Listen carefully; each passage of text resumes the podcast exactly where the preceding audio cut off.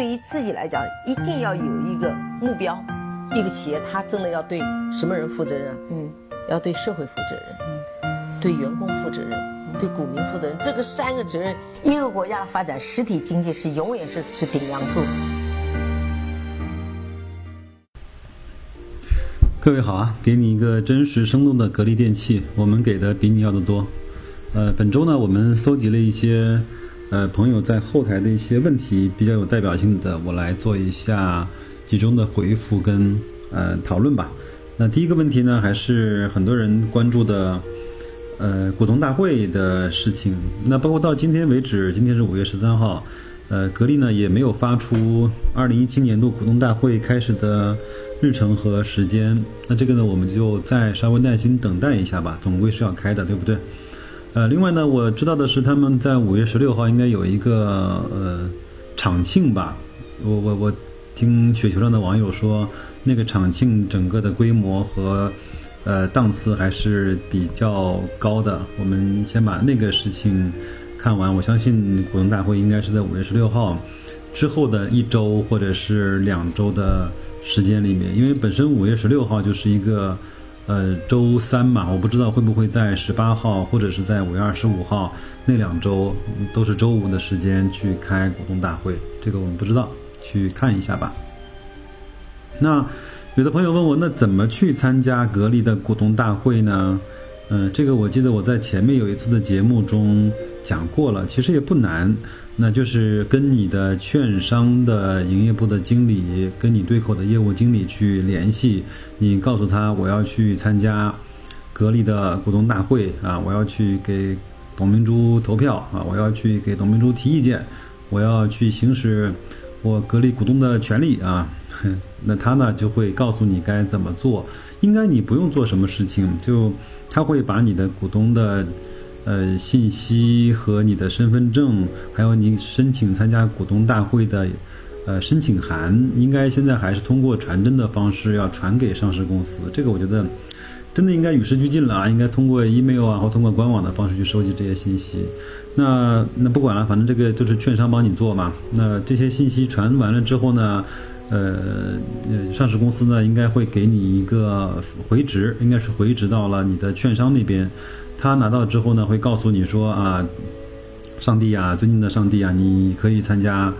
呃，股东大会了，那这个时候呢，你就该订机票，订机票，该干嘛干嘛了。那到时候按照约定的时间和地点，呃，出示你的身份证。格力呢是在它整个大门，就是那个整格力格力电器总部一号门的传达室，它会有这样的一个保安和工作人员配合你去，呃，验证你的身份证，会给给到你属于你的股东大会的参会的牌子和你。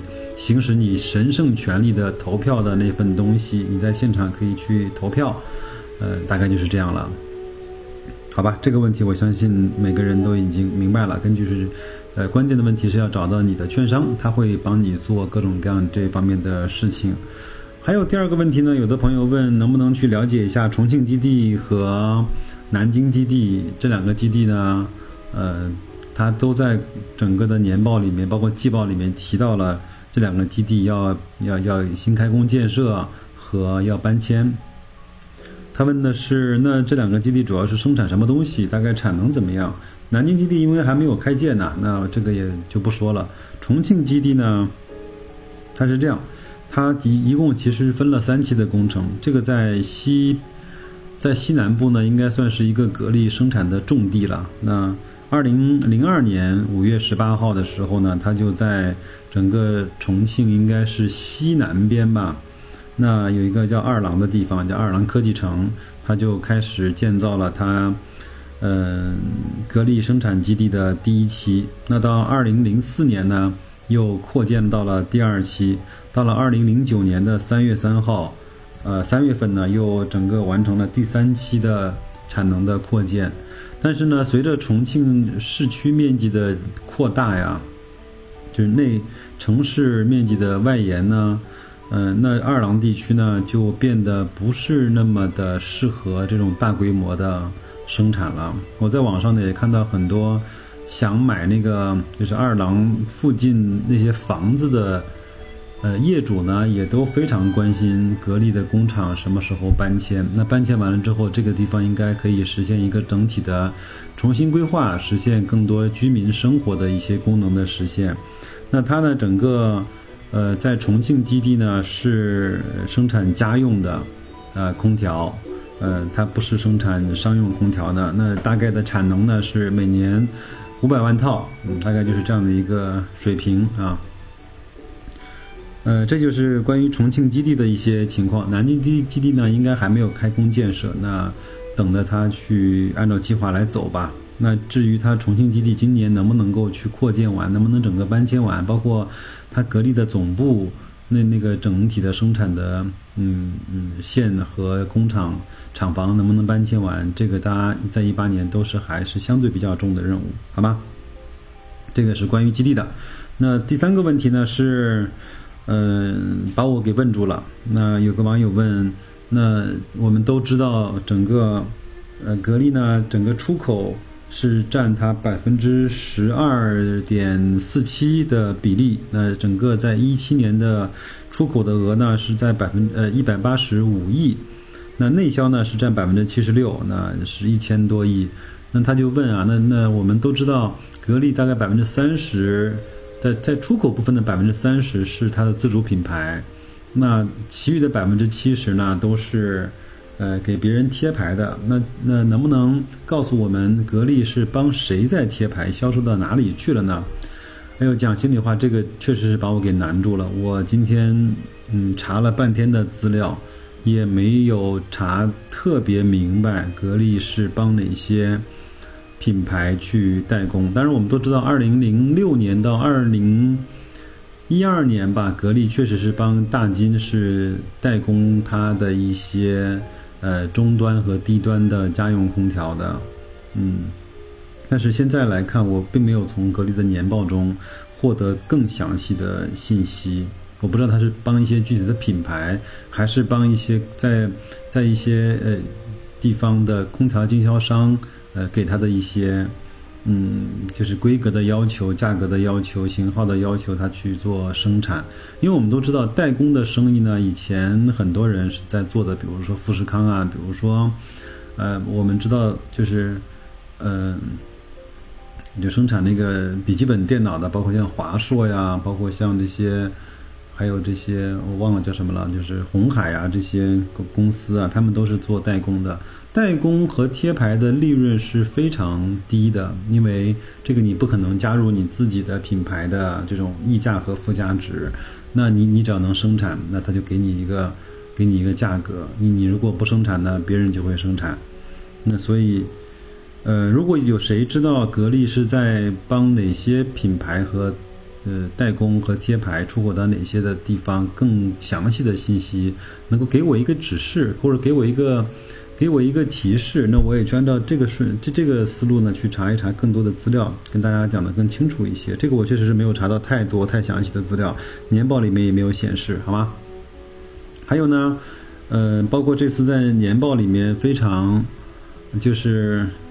呃，引起争议或者说呃关注的焦点的地方，就是格力要去投资和设计一些芯片。那也非常感谢在喜马拉雅后台一位网友给我非常多的信息啊。他说主要是就是在空调的外机的这些芯片呢，主要是 IGBT 的一些芯片。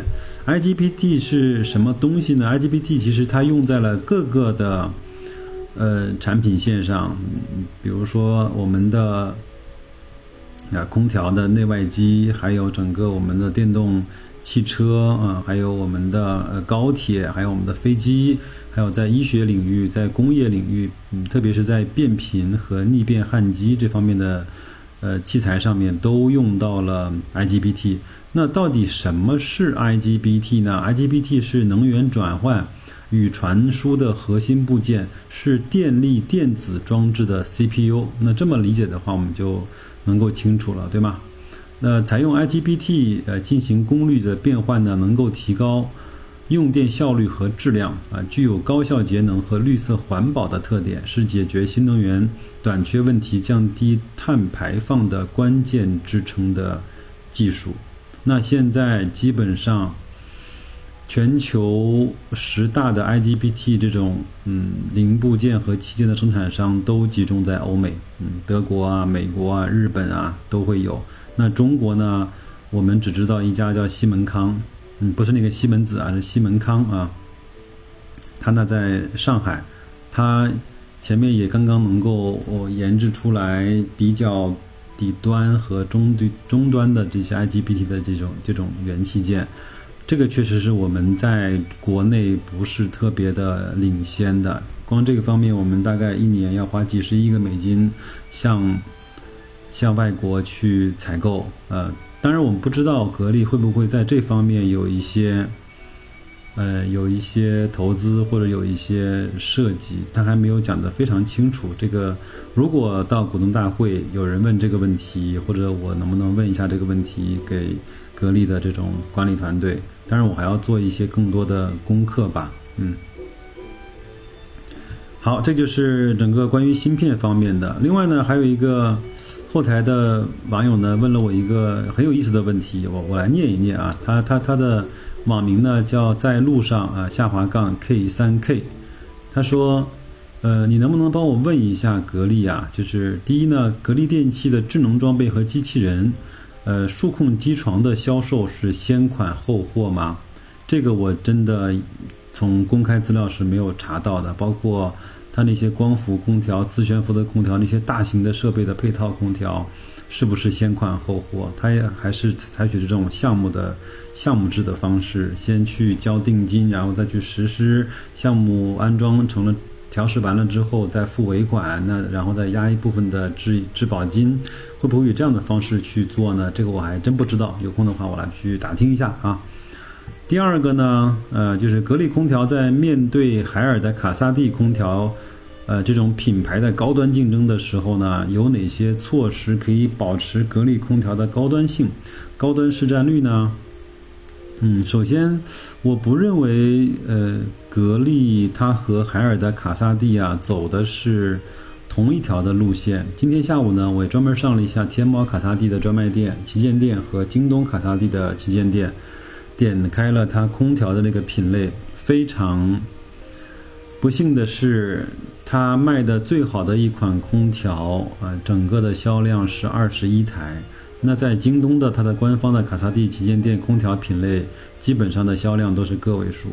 那我不知道在线上这些高端品牌的销售是不是可以有代表性，但是至少我认为，卡萨帝空调大概七千块的起价，大概有一万五、一万二，甚至是两万块以上的这种空调的价格，到底？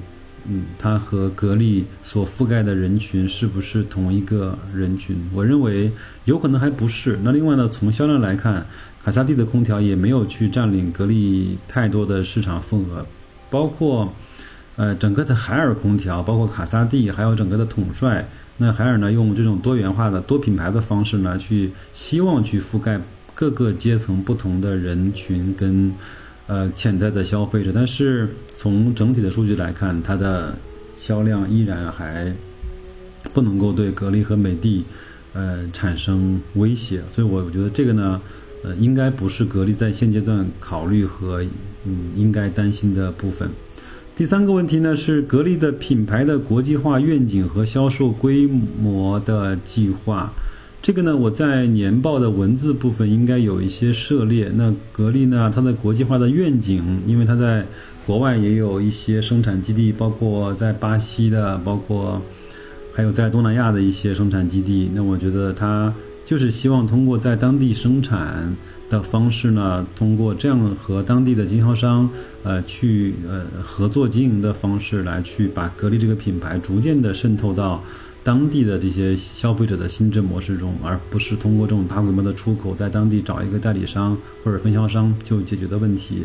呃，这个可能会慢，但是呢，它一定会很持久。另外，呃，各个国家也会对在当地设厂的格力会有更多的欢迎的态度和更多的优惠措施。这个是一个很好的当地化、本土化的一个解决方案。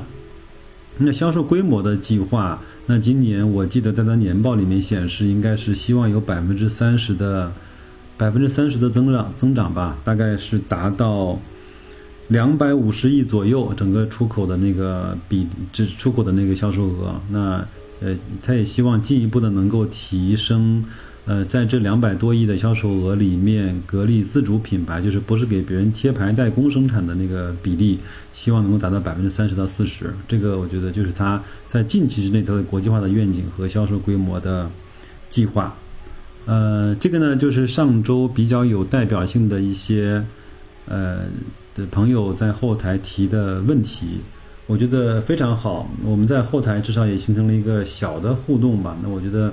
有些问题我能回答的，我就跟大家去解答一下；有些问题还有很多的朋友帮我去做了非常好的解答。比如说柳州的柳州的老黄啊，他就是帮我在后台非常专业的再去做了一些解答。包括有的朋友问啊，就是说为什么格力的口碑和市占率好？那但是作为一个消费者来说，那我买一个空调，我认为海尔跟美的也不差。那到底你能不能跟我讲一讲，就是格力的产品以及和用户的粘性到底在在哪里？那我觉得柳州的老黄呢，他是用这样的方式来去回答这个问题，大家伙听一听看有没有道理啊？那他说市占率，格力的市占率形成第一的原因呢，要追溯到九十年代，格力还不是第一的时候。首先呢，是朱江红和董明珠一方面去抓产品的质量，一方面呢是去抓渠道和管理，建立销售公司，这是内因。外因呢是行业大洗牌，在二零零四年两百多个品牌，二零零六年的时候只剩下了五十个活跃的品牌，三巨头占有率呢在百分之五十九，无法撼动地位。除了研发、产品管理等，我。补充一下啊，自建渠道啊三万家，这是二零零七、二零一七年年报里面显示的，比二零一六年多了五千家。家电行业呢，三十七家上市公司，二零一七年归属利润六百五十五亿啊，剔除康佳的这种投资收益啊，格力呢占了二百二十四亿，占了行业三分之一的净利润。相信呢，这两三年是不可能够被颠覆的。嗯，我相信。那个就是那个朋友呢问问的是说，为什么对从我个人消费者来说，我买美的啊、买海尔、买格力啊没什么差别？那为什么我一定要买格力呢？呃，当然，呃，柳州老黄呢是通过这种呃历史的从前到后的追溯和从各个方面的这种呃先进性来去说了格力为什么会。卖的更多，那我觉得格力的市场的第一位啊，它不是通过打广告打出来的。其实美的跟海尔的广告其实也不少。我觉得面对这样的一个空调家用耐用消费品来说，更多的是口碑和这种口口相传的这种传播。其实我问过身边，真的是不下几十个朋友。呃，他只要稍微用点心，稍微有点观察能力跟体验能力的话，他就会告诉我，哎，不是他，就是他父母亲家，就是他办公室，就是呃他所开的那个饭店，他们公司，他朋友家，呃，他小孩的学校，啊，包括他们一些又认为一些条件比较苛刻的地方用的格力空调，真都是超过了五年、八年，甚至是十年都没有坏过一次。这些呢，就会在人的心目中形成一个相对的心智模式，他就认为格力就是一个买来不用太操心的一个空调的品牌。那在口口相传中，只要这个用过的朋友稍微讲一句，买空调你不买格力吗？你买其他地方，你你你买其他牌子，难道你操的心还不够吗？这种可能一句话就改变了人们购买一个空调和选择一个品牌的取舍，嗯，就是这样。我觉得这些方面，呃，如果从大数据来说，我不知道我没有比较过，那是不是格力的这种质量跟维修率确实要比其他的一些竞争品牌要低？那如果要低的话，其实在市面上就能够形成更少的客户的负向的反馈，它就能形成更多的正向的反馈。那这样的话，我不知道这个算不算客户的粘性啊？另外呢，董明珠作为一个网红型的企业家，我认为这倒倒不是对他的品牌形成了粘性，而是形成了一定的知名度。那至于说他嗯出席了很多的节，就是那个节目，包括一些会议，包括的一些言论，呃，未必能够完全百分百的给格力带来美誉度，但是可以带来非常好的知名度，对吗？